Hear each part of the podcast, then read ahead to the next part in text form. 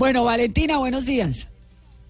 Buenos días, Vanessa, ¿cómo estás? Buenos días a toda la mesa de trabajo, ¿cómo amanecen? Bien, Valentina, muy inspirados con sus mensajes. Me parece chéverísimo el plan de, de decir las cosas como son. Los cuerpos no son perfectos, uno se cuida, uno hace un montón de cosas, pero pues es que la vida y la gravedad son irremediables. ¿De dónde sale esta iniciativa?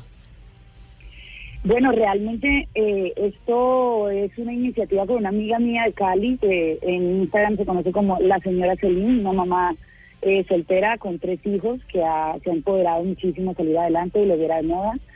Hace un año atrás, mm, no menos de un año, como los primeros días de enero, regresando de la playa, yo me sentí muy choqueada porque el último día fui a tomarme la típica foto linda de la playa, sentada de espalda mm, mirando el mar, una amiga me tomó la foto. Y entonces me salían unos huequitos en la base de la nalga y ella me dijo, no, espérate, te la repito. Y yo le dije, no, no, no, déjala así. No, pero tomemos otra que mira que de este ángulo te pega la luz, no sé qué, y entonces no se te ve. Y yo, pero ¿por qué? ¿Pero por qué? Si es que yo tengo celulitis. Y no, pero ¿cómo vas a subir una foto así si tú eres la vieja fit de Colombia? El año pasado fui la portada de la más fit entre novelas. O sea, tus redes sociales se mueven entre el deporte, la alimentación saludable, la meditación. Tú no puedes subir eso. Y yo no, yo sí puedo y debo, además. Entonces, bueno, en el lugar donde estaba no tenía señal cuando venía bajando de la montaña, como por así decirlo, entre montaña y mar. Eh, eh, subí un post y lo compartí y esto el año pasado y fue una locura. Este, el año pasado no, a principios de este año, en enero. Y fue una locura. Este año habíamos hablado ella y yo de, hacer algo parecido porque se acercan las vacaciones y empieza la apertura china. Las mujeres ya nos torturamos a diario, como tú le decías, Vanessa, es totalmente cierto. O sea, no tenemos una presión de ser perfectas en todo lo que hagamos, perfectas mujeres, perfectas mamás, perfectas amantes, perfectas eh, profesionales, eh, perfectas, perfectas en todo, porque es que si no somos perfectas, en qué así yo. Entonces, si es en el trabajo es porque es mujer. Si es eh, como mamá, es que no es buena mamá. Si es como pareja, no, y, siempre tiene uno, uno siempre tiene el complejo de que no está haciendo todo bien. Entonces no estoy trabajando bien del todo, no estoy siendo buena mamá del todo, buena esposa, pues ni qué decir. Además, eh, me cuido, como, como bien me alimento y tampoco como tan regia como quisiera, ¿no? Claro, no me veo tan regia como quisiera porque me estoy comparando todo el tiempo, ¿no? Todo el tiempo estoy comparando con la actriz, con la modelo, con la cantante, con la influencer, con la youtuber todo el tiempo estoy mirando revistas, televisión, redes sociales y estoy viendo que las otras tienen una vida completamente feliz y perfecta, con unos cuerpos completamente felices, eh, pues, perfectos y felices también, me imagino. Entonces, como que obviamente esta comparación socava la autoestima de la mujer a todo nivel, además sabiendo ya, teniendo claro que la autoestima de la mujer eh, en un colectivo, eh, viene lastimada por siglos y siglos y siglos y siglos y siglos de negación. Entonces, es una costumbre que está implantada en nuestro ADN. Luchar contra eso es complicado, pero no por ello debemos debemos decir, no, pues démonos por vencidas y ya, no importa, que las lindas sean lindas y sigamos las odiando. No, no, todas somos bellas, todas somos bellas y la belleza radica en la diferencia.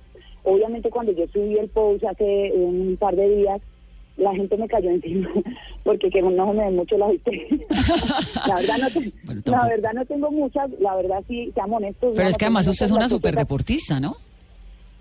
Sí, pero eso no me exime de cómo yo veo mi cuerpo, que es que aquí el problema no es si sí las tengo o no las tengo. Sí las tengo, obviamente, son, son pequeñas y no son muchas.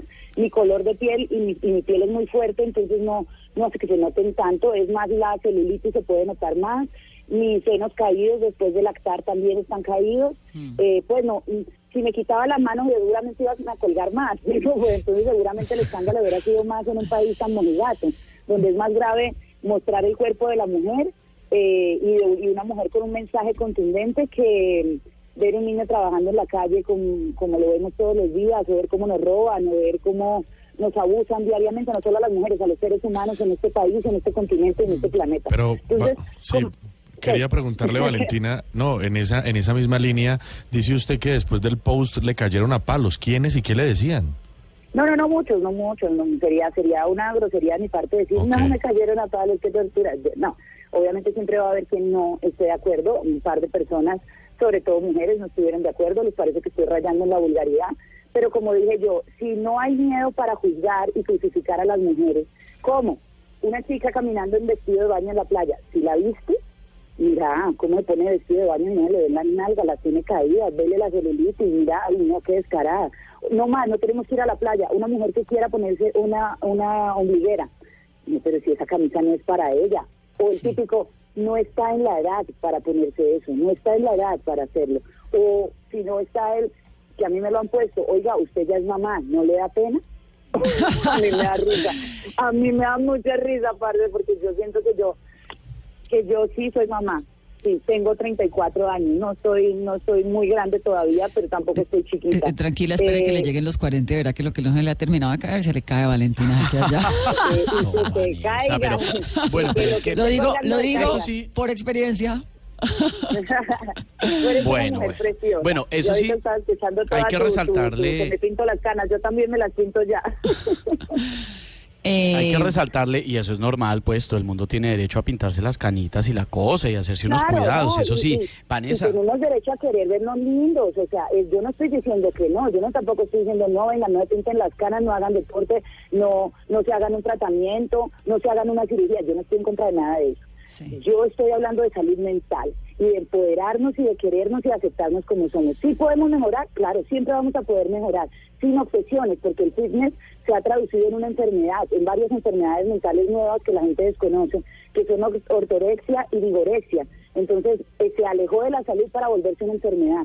Yo no quiero que la gente sienta eso. Yo todo el tiempo les estoy diciendo, uno tiene actividad física para el mejoramiento de la salud. Eso es lo que traduce fitness. Y uno se alimenta equilibrado, no como un loco leyendo etiquetas todo el día y dejando de comer esto porque no es saludable o dejando de vivir aquello porque eso se llama represión. Y una mente reprimida jamás resultará en nada saludable. Vamos a poner, Valentina, las fotos eh, suyas de Instagram en nuestras redes sociales y en blurradio.com para que quienes quieran verlas pues sepan de qué estamos hablando.